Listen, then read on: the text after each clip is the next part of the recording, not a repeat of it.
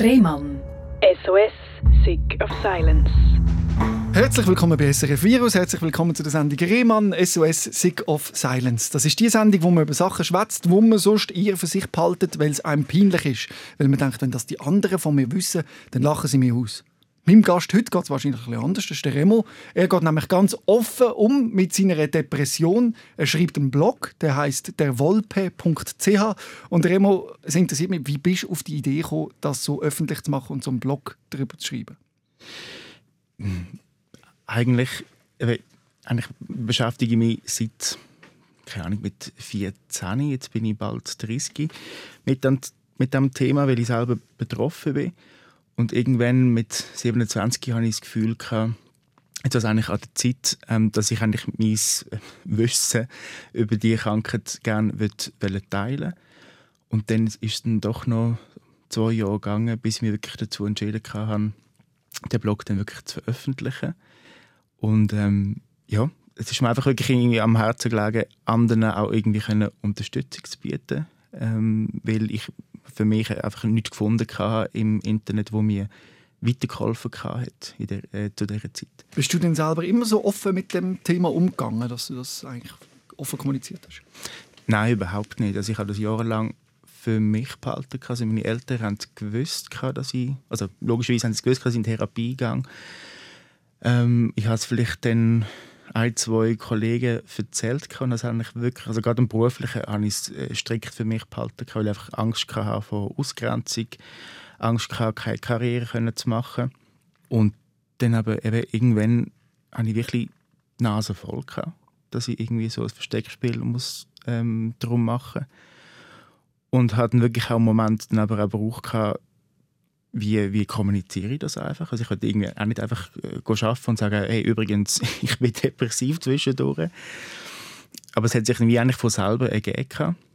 Ich war ähm, in der Ausbildung zum Journalist und ähm, habe dann müssen das erste Mal äh, in eine Klinik gehen und habe das müssen kommunizieren dann. Mhm. Und seitdem gehe ich einfach offen damit um, weil ich einfach gemerkt habe, dass ähm, die Arbeitgeber recht wenig davon wissen oder nur the theoretisch irgendwie wissen, was denn zu tun ist, aber irgendwie so zwischenmenschlich irgendwie das je nachdem fehlt. Und ähm, darum habe ich gefunden, wie, wie wollen das die Leute überhaupt lernen, wie man mit Menschen mit Depressionen umgeht, wenn, wenn keiner auf ihnen das Maul auftut und mhm. sagt, was er eigentlich braucht. Und das machen wir heute. Wir wollen es praktisch anschauen, wie das bei dir angefangen hat, wie dann eben der Schritt ist, von dir in die Klinik zu gehen. Wann hast du denn zum ersten Mal gemerkt, dass irgendetwas mit dir nicht stimmt in dem Sinn? Ich weiß nicht, ob ich das jemals gemerkt habe, dass etwas mit mir nicht stimmt. Ich habe gemerkt, dass ich am falschen Platz bin. Also ich eigentlich immer so ähm, also als Kind habe ich immer von, ähm, mit, mit, der Mutter zusammen, zusammen gebetet, zum Beispiel. Das heißt, das war so ein Ritual, irgendwie so von den Sorgen erzählen, von den Wünschen erzählen um, vor dem Einschlafen. Und irgendwann habe ich einfach so die Frage gestellt, was, was mache ich überhaupt da? Also ich fühle mich völlig fehl am Platz, als wäre ich irgendwie ähm, einfach irgendwie von, vom, wie sagt man dem, vom, vom Karren gefallen und mhm. bin jetzt einfach da an einem Platz, wo ich mich überhaupt nicht wohlfühle. Also einfach da äh, auf dieser Erde. Und das ist einfach, das Gefühl ist immer wie stärker geworden bis ich dann einfach auch nicht mehr in die Schule gehen konnte, dann an der Kante nicht mehr, ähm, ich, äh, nicht mehr erschienen bin. Dann. Wie haben deine Eltern darauf reagiert? Also ist es ihre, ihr Vorschlag von deiner Mutter, in Therapie zu gehen? Ja.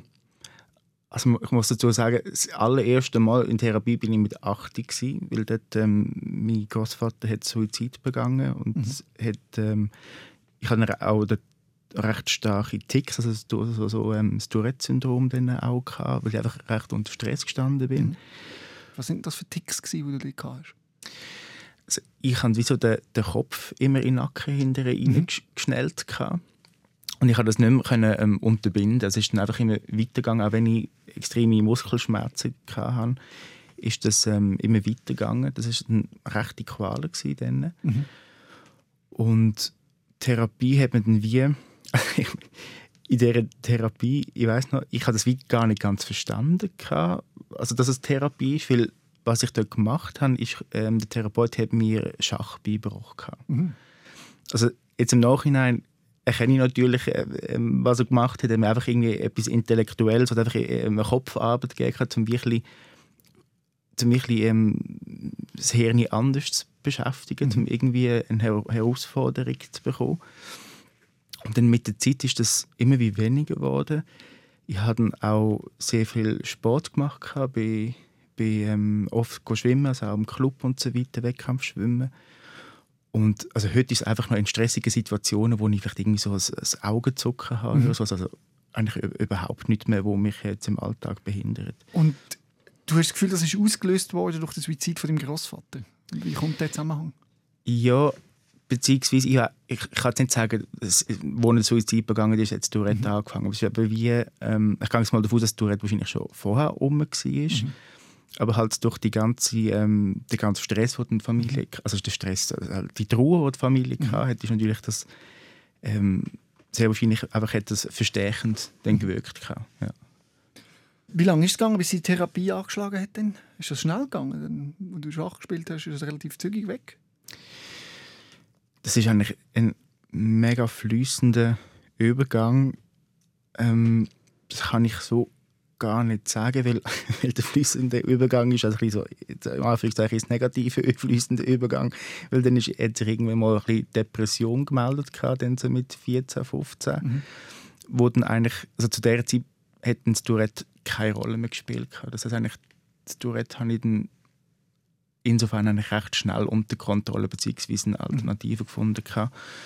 Und dann ist halt, halt Depression äh, dann gekommen, wo mich dann äh, ja, bis heute beschäftigt. Und du bist beim gleichen Therapeut in dieser Zeit? Ähm, nein, das waren verschiedene Wechsel. Ähm, Diagnose Depression hätten, glaube ich, die dritte oder vierte Therapeutin gestellt. Hast du das können annehmen, dass man sagt, du bist jetzt depressiv und was mhm. bedeutet das? Mhm. Dort mit 15 bin ich, oder 15, 16, wo, wo ich eben die Diagnose bekommen habe, ähm, bin ich an der Kante gewesen. Ich war immer sehr ein guter Schüler gewesen, mit vielen Ambitionen. Und dann plötzlich bin ich einfach nicht mehr, nicht mehr in die Schule gegangen. Bin, bin daheim geblieben. Hatte Hunderte von Absenzstunden, unentschuldigte. Und ähm, die Lehrer und Lehrerinnen haben sich extrem Sorgen gemacht, meine Eltern natürlich auch. Aber ich habe nicht dagegen machen. Ich bin einfach nicht mehr aus dem Haus rausgekommen. Also bring mich mal an so einen Punkt, du bleibst im Bett, du wachst schon mal auf, du weißt, du musst jetzt in die Schule. Was mhm. passiert dann? Nichts. Es passiert einfach nichts. Es ist wie, wenn, wenn eine bleischwere Decke ähm, äh, über dir liegt und du kannst dich einfach du kannst dich nicht mehr bewegen. Du hast entweder Millionen Gedanken oder gar keine Gedanken mehr. Entweder mega viele Emotionen oder gar keine Emotionen mehr. Und das kann sich auch von Sekunde zu Sekunde ähm, wechseln, ändern. Also es gibt, es hat Situationen gegeben, wo ich unter der Dusche war und so das Wasser und äh, darum auch beim Duschen hat, hat mich eigentlich immer beruhigt. Aber dann kann es plötzlich umkippen, dass ich während der Dusche plötzlich einen, einen Heulkampf bekommen habe und dann zack, geht es mir wieder gut und irgendwie und das ist, macht einem mega Angst, wenn plötzlich so die Emotionen in, in so einer ähm, nicht vorhersehbaren ähm, Vielfalt daherkommen.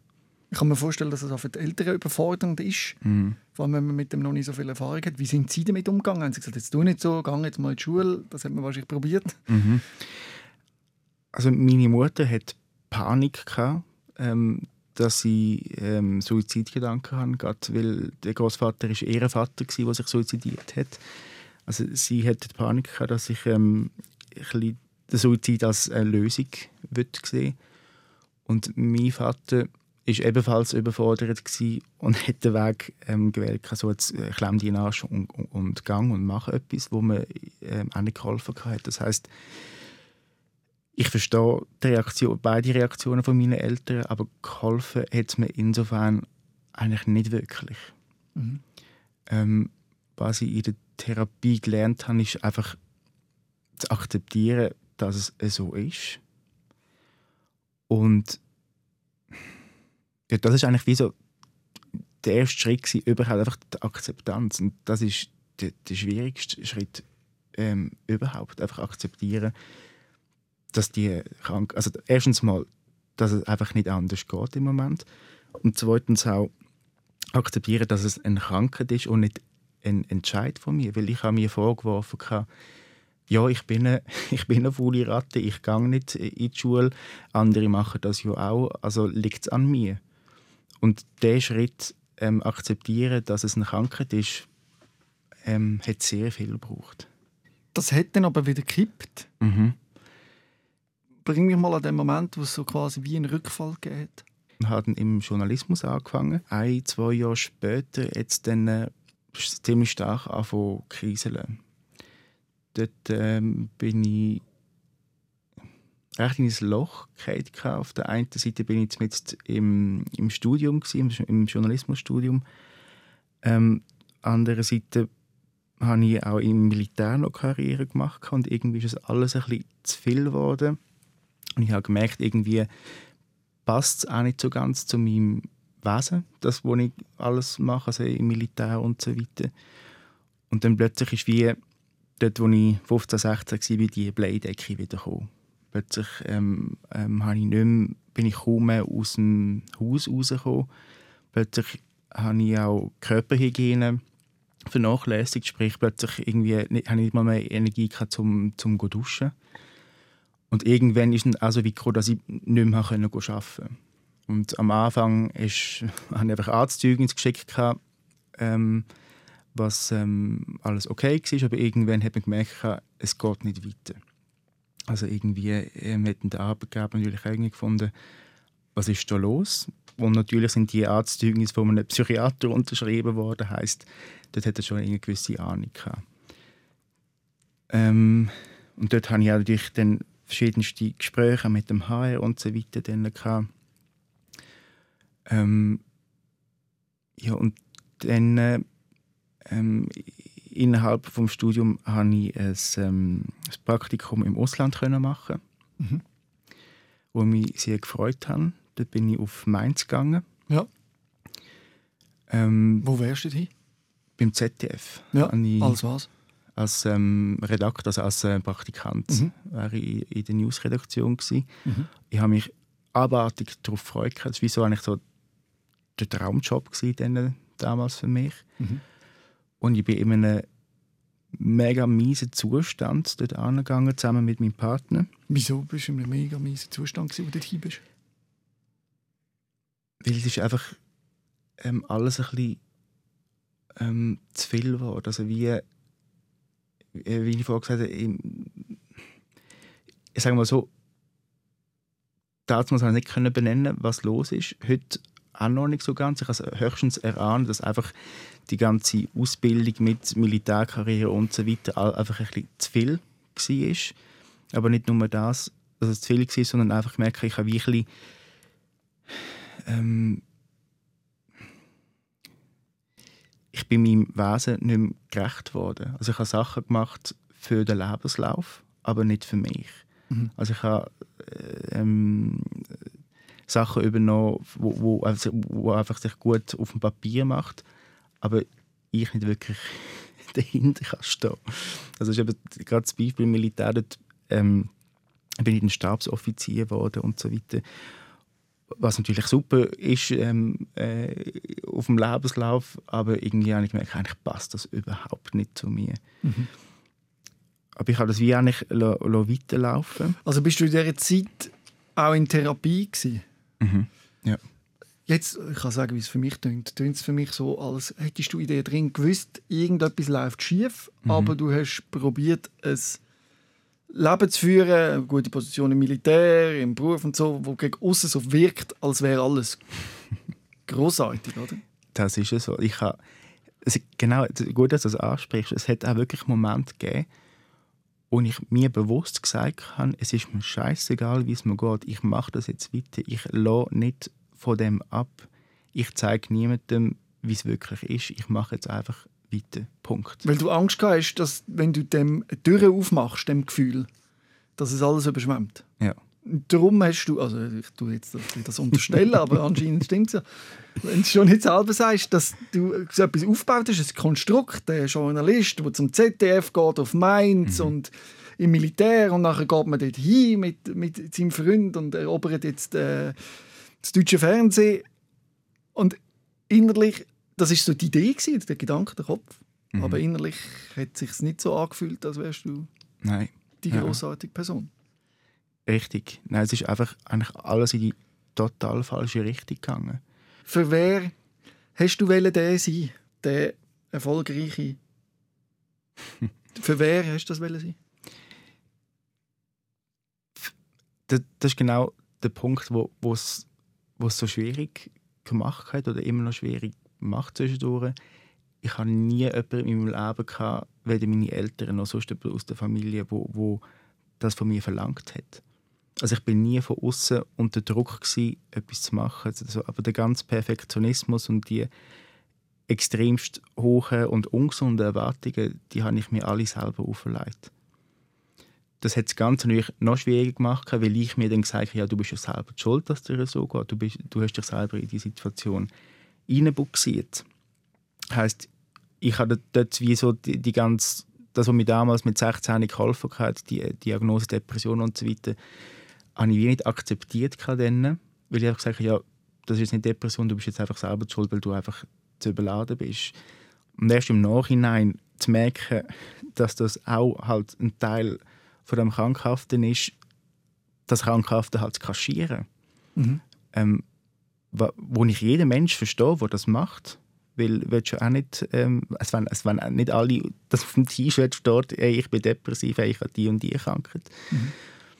Und gleichzeitig habe ich gemerkt, ähm, es überbordet. Und dann jetzt dann auch die Situation gegeben, wir sind in Mainz angekommen und ich bin, ich bin einfach im Bett liegen geblieben. Es ist dann Ende, das ist, äh, gerade überlegen, ähm, Ende 17 gewesen, es war ähm, Silvester und so weiter.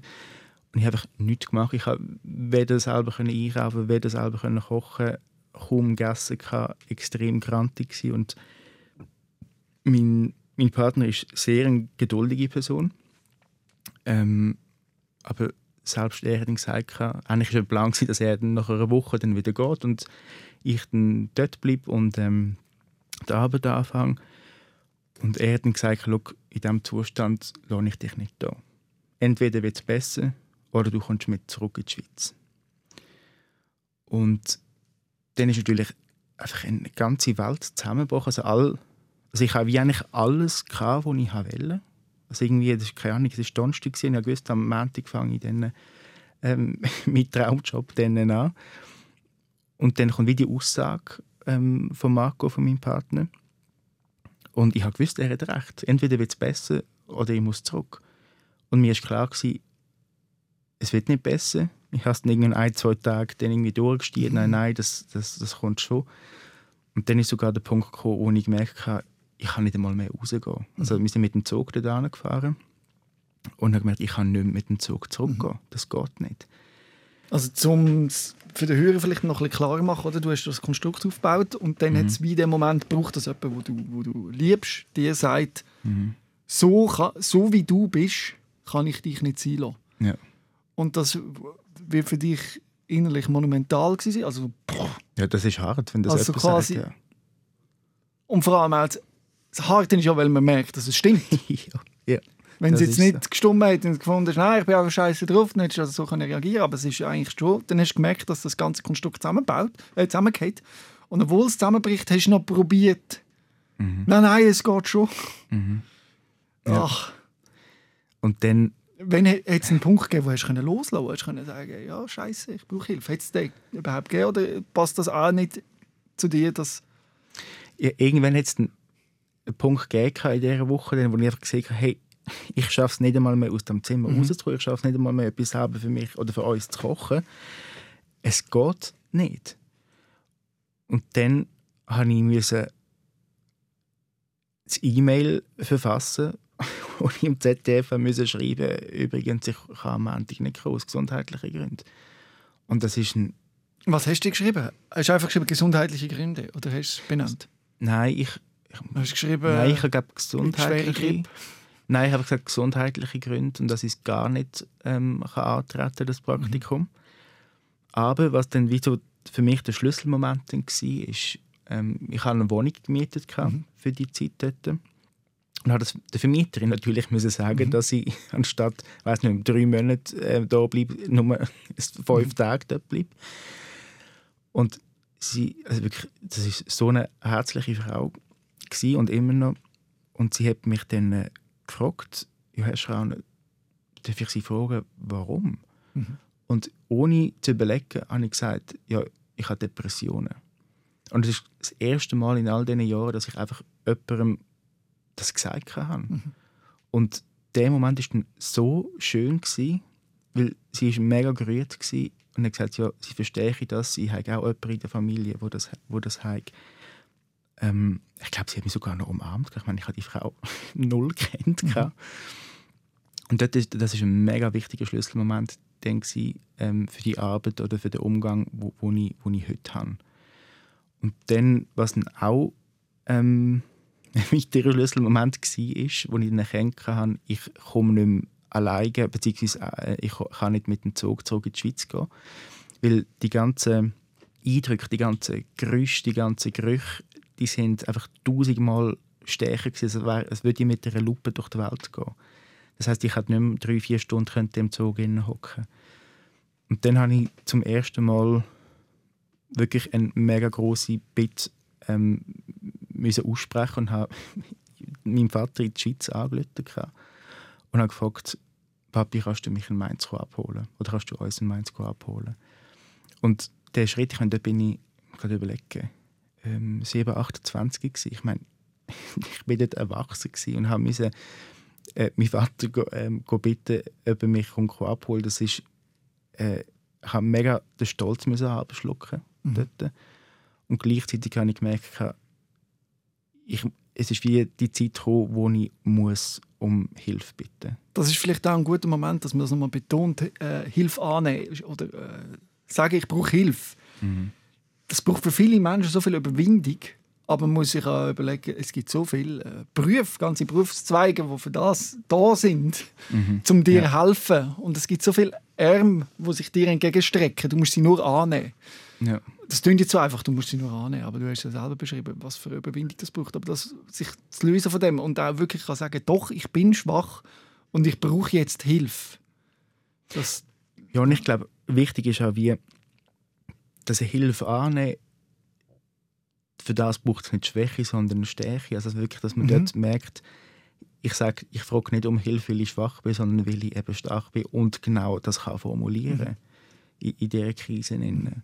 kommt natürlich darauf an, wie, wie der Satz für dich Genau, muss sein. ja. Oder? Also für Ja. dich ist ja ganz wichtig, eben, dass du stark bist. Darum hast du das alles immer aufgebaut. Und die Stärke und der Pol sein. Und das kannst du auch, musst du auch weiterhin sagen. Und darum ist es auch stark gewesen, was es auch übrigens auch war, dass ich um Hilfe gebeten Mhm. habe. Und äh, das mit dem Saying, ich bin schwach, hast du Mühe, oder? Mhm. Ja. Ja. Weil das so, also so zugestehen, dass man schwach ist, Ja. ist auch nicht so einfach.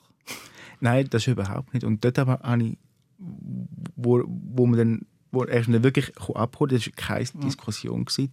Da bin ich heute noch dankbar. Und dann ähm, bin ich daheim in der Wohnung, gewesen, bin aufs Sofa gesessen und bin in Tränen ausgebrochen. Aber das sind Freudentränen. Gewesen. Und einfach der Moment hat wirklich der Körper gesagt, Herr Remo, endlich, lass uns jetzt einfach einmal kurz Ja. durchschnaufen und einfach einmal Pause machen. Und es war so ein schöner Moment. Gewesen. Endlich ist es dus quasi. Mhm. Endlich. Ja. Ja. Und die Anspannung, die du in dir, in dir drin getragen hast, weil du hast wollen, der sein und das durchstieren und das kann nur in die falsche Richtung laufen. Ja. Aber es ist ein, ein, ein Druck, den wir uns selber machen oder? und dem wir wieder ausgeliefert sind. Um gerade noch schnell ins Jetzt zu kumpen, jetzt schaffst ja du auch wieder in einem Medienhaus und bist engagiert und machst und tust und willst ja jetzt der sein, der Depression gegen raus vertritt und all das. Ist es eine Gefahr, dass das wieder passiert? Und wie holst du dich immer wieder in den Moment zum sagen, Achtung, Mhm. Ja, also es, es, es ist effektiv so, also durch den Blog, den ich über Depression schreibe oder auch bei der Arbeit, wo ich, wo ich sehr viel über psychische Krankheiten berichte und schreibe, ähm, es ist eine große Gefahr, dass man wie sich immer dann wie in diesen, soll ich das sagen, in diesen Emotionen bewegt. Dass man wie den, den Schritt ähm, ein bisschen nach außen ein bisschen verpasst. Und das braucht sehr viel ähm, Selbstreflexion, um einfach immer wieder klar machen, an welchem Punkt dass ich selber persönlich stand und dass ich wirklich Grenzen mache. Also ich habe, und das finde ich mega toll, sehr viel Kontakt mit den Leser und den Leserinnen vom Blog. Ich, ich, äh, jetzt bei Corona nicht wenig, aber sonst ähm, ich, treffe ich mich sehr oft ähm, mit ihnen und habe Gespräche, weil einfach so Depression verbindet, hat auch etwas sehr Verbindendes, weil die andere Person weiß dann eigentlich, um was es geht. Aber immer klar machen, ich bin weder ein Experte noch ein, ein Psychologe, Psychiater, ähm, noch habe ich ähm, irgendwelche Weisheit. Ich kann nur von, von mir schwätzen. Ich kann nur von, von, von, von, von, meiner, von meiner Geschichte erzählen und, und auch immer wieder klar machen, dass das ist immer ich, die Frage, wo aufkommt, ja Remo, bist du jetzt gesund? Bist du jetzt geheilt von der Depression? Und ich finde das eine mega heikle Frage, ähm, weil ich, ich bin der Meinung, es ist viel wichtiger, dass man einen Umgang findet mhm. in seinem Leben, dass man einen Umgang findet mit, mit der eigenen Krankheit. Und ich für mich habe im Moment einen, einen Umgang gefunden, wo, wo, wo, wo mich nicht mehr einschränkt. Ich weiß, der Hang zur, zur depressiven Phase wird bleiben. Ich für mich sehe es jetzt einfach so ein bisschen als, als Wegweise. Dass mhm. sobald ich merke, in mein Leben geht in eine Richtung, die nicht ganz zu mir passt, fangen die ersten Alarmglocken wieder an zu läuten und ich kann die Richtung wieder ein bisschen wechseln. Das ist ja genau das gesellschaftliche Problem, dass die Leute immer erwarten, dass man, wenn ist es denn vorbei? Mhm. Bist du jetzt wieder gesund? Ist jetzt wieder gut? Mhm. Und erkennen, dass viele psychische und auch chronische Krankheiten halt eben für immer bleiben. Mhm. Und man einen Umgang aber kann damit finden, dass man glücklich ist mit, mit dem Umstand. Aber gleichzeitig will man ja sein Gegenüber auch glücklich machen, sein Umfeld und den Erwartungen entsprechen. Mhm. Und dann ist die Gefahr immer groß, dass man irgendwann gleich mal sagt, ja, jetzt habe ich es überstanden, jetzt bin ich nicht mehr depressiv mhm. oder jetzt äh, habe ich keine chronische Einschränkung mehr. Jetzt ist es gut, jetzt macht das Knie nicht mehr weh. Ja. Nur zum, für den anderen, dass man im anderen gegenüber den Schmerz wegnimmt und man sich mhm. quasi so selber belügt, das ist ja, gefährlich. Aber auch nahe, naheliegend. Ja, und mir hat das eben, wenn ich zurück zur Situation auf dem Sofa gehe, wo ich die, die Freude gespürt habe, dass es endlich draußen ist, kurze Zeit später bin ich dann auch in die Klinik gegangen. Mhm. Und das ist eine der schönsten Zeiten in meinem Leben, gewesen, weil ich einfach wieder zurück zu mir gefunden habe. Ich kann jeden Tag ins Atelier gehen, ähm, mich verwirklichen, ich kann Musik machen. Also, ich habe wirklich mehr können, das erste Mal wieder einmal seit Ewigkeiten in Ruhe ein Buch lesen, wieder mal in die Natur gehen. Also ich wirklich irgendwie den Zugang zu mir auch wieder gefunden habe. Und das war wirklich der Punkt, gewesen, es spielt wie keine Rolle mehr, wie, wie es außen mich sieht. Es geht in erster Linie darum, wie geht es mir? Mhm. Wie sehe ich mich? Das ist ja ein Setting, das sich eigentlich jeder wünscht. Ja. Jeder Mensch sollte einfach können sich sein, in die Natur gehen, Musik machen, entspannt sein, ja. um sich bei sich zu fühlen. Aber der Umstand von unserer Lebensform, wie sie gewählt haben, ist halt am Morgen um 5, 6 aufstehen und hinter dieser Theke stehen oder was auch immer mhm. dein Beruf ist und der Druck und der Stress und vielleicht hast du noch eine kranke Mutter daheim oder äh, ein junges Kind oder weiß nicht was und immer mehr oben drauf, oben drauf, oben drauf, bis sie dann litzt, oder? Mhm. Das ist so. Also es ist wie auch ähm, in der Klinik ist auch bewusst, ich bin wirklich am, am Arsch von der Welt Mhm. Ähm, ich habe keine Wäsche müssen machen, das ist alles gemacht worden. Ich habe nicht müssen bügeln, nicht, ich habe kein Essen müssen kochen. Ich, habe wirklich auf mich können konzentrieren und das ist genial gewesen. Nach der Klinik, nach dem Klinikaufenthalt, ist natürlich die große äh, Herausforderung, genau wie du gesagt hast, wie geht Anführungszeichen, der normale Alltag jetzt weiter. Mhm. Weil viele Leute haben das Gefühl, ah, jetzt bist du in der Klinik gewesen, jetzt geht es dir wieder gut. Ja, das ist genau wieder das. Ja. Aber es muss einfach den Leuten klar sein, der, Kli der Klinikaufenthalt ist im besten Fall der Startschuss von einer Besserung und nicht das Ende von einer Besserung. In der Klinik bekommst du wie im besten Fall das Werkzeug über, das, das du nachher im Alltag kannst anwenden kannst. Nach der Klinik fängt es erst an. Und dort, äh, ja, es ist eine schwierige Zeit gewesen, aber auch sehr eine unglaublich interessante Zeit. Ich habe plötzlich angefangen, einfach meine äh, Wünsche und Bedürfnisse nachzugehen. Ich habe seit Jahren habe ich Klavier spielen und habe es immer gegen raus geschoben zum Beispiel.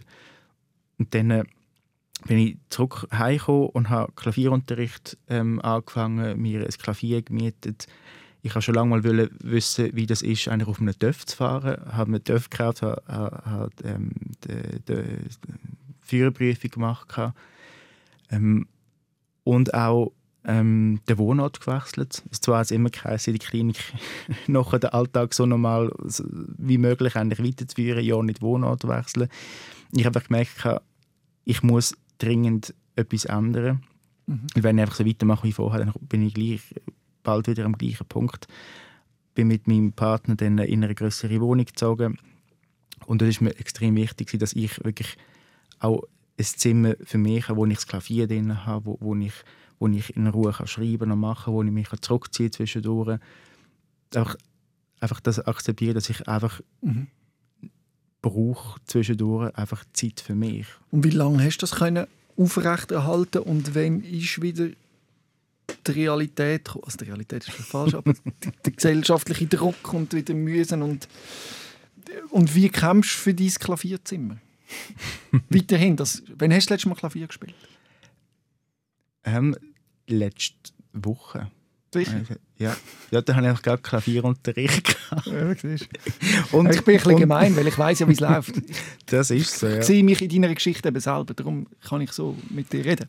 Das ist, also es ist, die Realität ist verdammt hart. das ist so. Ähm, ich habe mich, ähm, hab mich entschieden, nach der Klinik mal keinen Job anzunehmen. Ich, mhm. ich muss wieder sagen, ich habe das Glück gehabt, dass ich es mir auch leisten konnte. Mhm. mir ist auch völlig bewusst, dass ich andere ähm, ähm, wie, sagen wir denn, Mitpatienten, mhm. also sind natürlich jetzt Betroffen. Kollegen geworden, ja, ähm, wo das nicht haben können und gerade haben wieder müssen arbeiten oder mit IV und so weiter.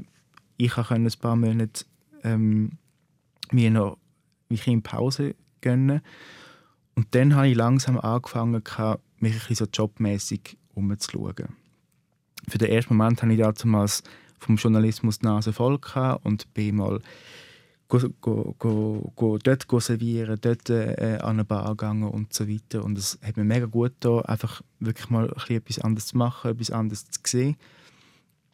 Und dann noch, ich kann überlegen, nach ein paar Monaten hat meine Kollegin gefragt, sie hat von, von einem Job ähm, erfahren, über 20 Minuten, ob ich Lust weil sie machen eben jemanden gesucht, der so Reportagen, Hintergrundgeschichten macht und so weiter.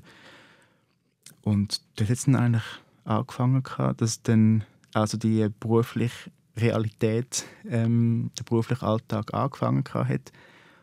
Und ich habe mir, mir bewusst entschieden, dass ich nicht will 100% arbeiten will. Mhm. So ganz am Anfang habe ich zwischen 60 und 80% gearbeitet. Und mittlerweile schaffe ich 70 Prozent und mache dann eben den Blog und so weiter und eben einfach mal freie Tage zwischendurch zu haben. Und so geht es mir im Moment extrem gut. Und vor allem beschäftigst du dich mit einem Thema, das dich auch wirklich selber beschäftigt. Mhm. Also es ist nicht so, dass du jetzt eine Militärkarriere machst oder irgendetwas anderes, wo eigentlich deinem eigentlichen Sein nicht entspricht, sondern es ist ein Themengebiet, wo du engagiert bist und dich wohlfühlst und das auch als Beruf machst. Mhm. Also, das ist wahrscheinlich auch ein Schlüssel, oder? Also das ist wirklich eine Kombination, wo ich niemals gedacht habe, dass das ähm, möglich sein dass ich in meinem bezahlten Beruf etwas machen kann, wo ich mich auch privat engagiere. Also ich bin immer davon ausgegangen, dass der Blog ähm, einfach so ein Nebengleis wird sein, meine ganze mhm in Anführungszeichen Aufklärungsarbeit. Ähm, und jetzt habe ich eben die Chance, das auch ähm, bei meinem normalen Job können zu machen. Das heißt, momentan vermischen sich ähm, das private mhm. und das berufliche Engagement. Und es ist mega schön. Es ist auch herausfordernd. Mhm. Irgendwo muss, muss ich gleich ja. noch vier oben machen.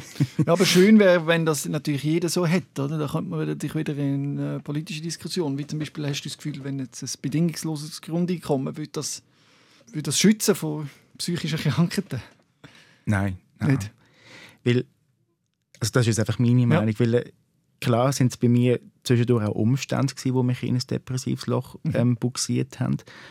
Und gleichzeitig ist, ist es eine Krankheit, die nicht zwingend von, von äußeren Umständen mhm. ähm, ähm, ausgelöst wird, sondern die kann einfach auch so eintreten. Also, ich glaube, es, es wäre jetzt falsch zu sagen, aha, du bist jetzt depressiv aus den und den Gründen. Mhm. Klar spielen die Gründe vielleicht äh, äh, eine Rolle, aber sie mhm. sind sicher nie die Hauptgründe. Also du hast mich da genau ertappt, weil ich bin jetzt eigentlich der der immer probiert hat, ja, weil du das und den und so mhm. gemacht hast, logisch bist du depressiv, aber wir müssen einmal betonen, dass du auch kannst depressiv werden wenn du einen super Partner hast, wenn du deinen Traumjob hast und viel Geld mhm. und äh, Freunde und alles und trotzdem ja. kann es dir schlecht gehen, auch in deinem ja, idealen so. Umfeld. Ja. Also es schützt dich nicht, oder?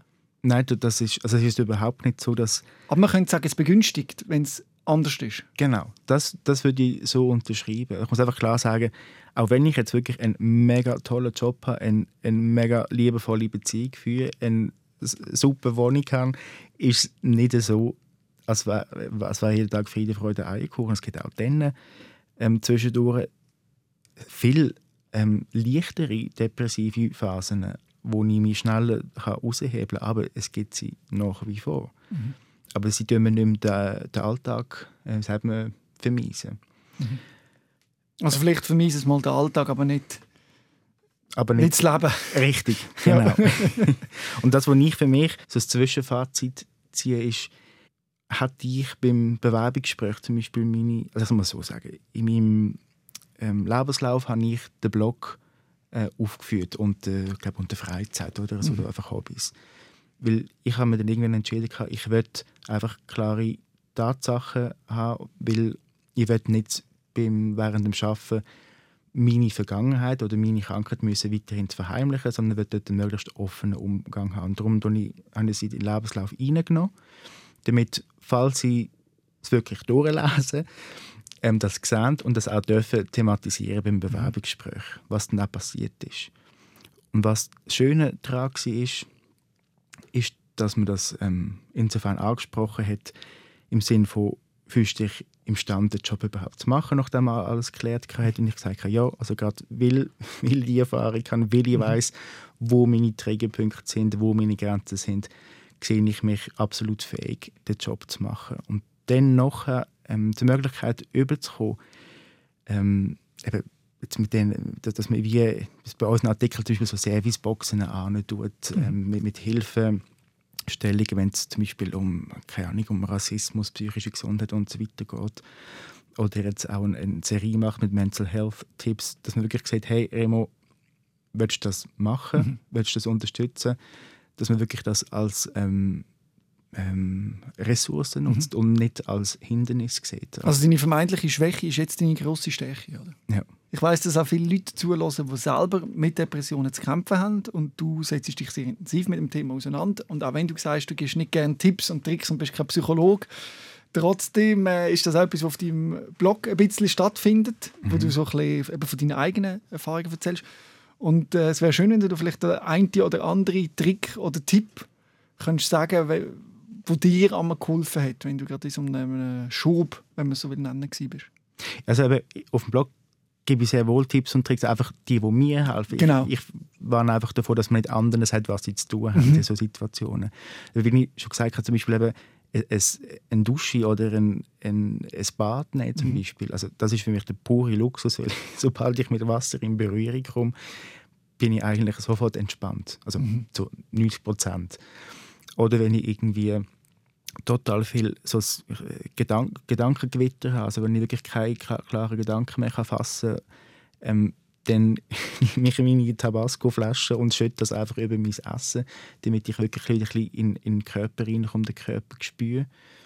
Was, was mir auch sehr hilft, ist ähm, zum Beispiel der Vita-Parcours, wo, wo ich in der Nähe habe, weil dort habe ich den Wald, die frische Luft, ähm, die Bewegung und auch mit diesen Übungen auch irgendwie kann ich so mein, mein Hirn ein bisschen lahmlegen. Weil einfach jetzt zum Beispiel nur joggen oder so, dort, dort donnern äh, Gedanken bei mir weiter. Mhm. Und so Sachen helfen mir sehr fest, ähm, den Alltag möglichst gesund ähm, können zu gestalten. Ist aber auch so, dass ich zwischendurch genau weiß, was ich zu tun habe, damit es mir besser geht. Ich mich aber entscheide, weiterhin auf dem Sofa liegen zu bleiben. Mhm. So, diese Situationen gibt es auch weiterhin. Das kennt jeder. Ich kenne es eben auch. Ich habe gemerkt, wenn ich am Morgen äh, äh nur fünf Minuten oder zehn Minuten Tabata mache, also weißt, so Übungen, so mhm. äh, Fitnessübungen, 40 Sekunden belastet, 10 Sekunden Pause und wieder so geht. dann geht, ist mein Tag viel besser. Mhm. Aber auch heute Morgen habe ich es nicht gemacht. Ja, und ich glaube, das, das, ist, das gehört dazu. Man darf sich glaub, auch nicht fest unter Druck setzen oder sich dann irgendwie mit Gedanken bestrafen. Nachher. Wichtig ist einfach, glaube, das Wichtigste ist einfach mal herauszufinden, was hilft mir. Mhm. Und die, die, die Sachen, die einem helfen, können sich aber jederzeit wieder ändern. Ich glaube, es ist immer ein wichtig, wieder raus, äh, immer ein bisschen anzuspüren, was hilft mir jetzt, was hilft mir vielleicht äh, eine Woche später, muss man das Gleiche nicht, nicht mehr äh, gleich helfen, einfach immer, dass man dort wirklich im Fluss bleibt. Mhm. Und die Erkenntnis, dass man Hilfe braucht und die Hilfe auch annimmt, ich glaube, das ist ein mhm. ganz wichtiger Punkt. Du bist nicht allein, das hast auch du erfahren durch deinen Blog. Es gibt so viele Menschen, die ja. an Depressionen leiden und die meisten verstecken es für sich und vielleicht wäre ein offener Umgang. Ja, ich glaube, ja, und ich glaube gleichzeitig sollte es auch nicht irgendwie so sein, dass jetzt jeder muss mhm. in dieser Intensität so offen reden wie ich. Das ja. finde ich überhaupt nicht, weil also das Wichtigste ist einfach, dass man Minimum einen Gesprächspartner hat, wo man wirklich ähm, von seinen Gedanken kann erzählen kann. Und der Gesprächspartner, der, der zulässt, muss nicht zwingend gerade irgendwie Ratschlag ähm, mhm. geben, sondern einfach mal zulassen und man darf einfach mal sagen, äh, man darf einfach mal auch, auch mal nichts sagen, wenn man mhm. zulässt. Mhm. Oder man sagen, ich bin jetzt auch überfordert, aber einfach, dass man irgendwie seine Gedanken, seine Gefühle jemandem mitteilen kann, das hilft extrem. Mhm. Das haben wir jetzt heute auch hier gemacht. Und wenn du das auch willst und deine Gefühle und Gedanken willst mitteilen, sei das zu einer psychischen, chronischen Erkrankung oder einfach sonst zum Leben, kannst du mir das äh, erzählen. Schreib mir doch eine E-Mail an sos.srfvirus.ch. Remo, herzlichen Dank, dass du da bist und deine Geschichte erzählt hast. Danke dir, Robin. Rehmann. SOS, Sick of Silence. Jeden Dienstag vom 6. bis am 7. auf SRF Virus. Und online als Podcast und Video 24-7 auf srfvirus.ch.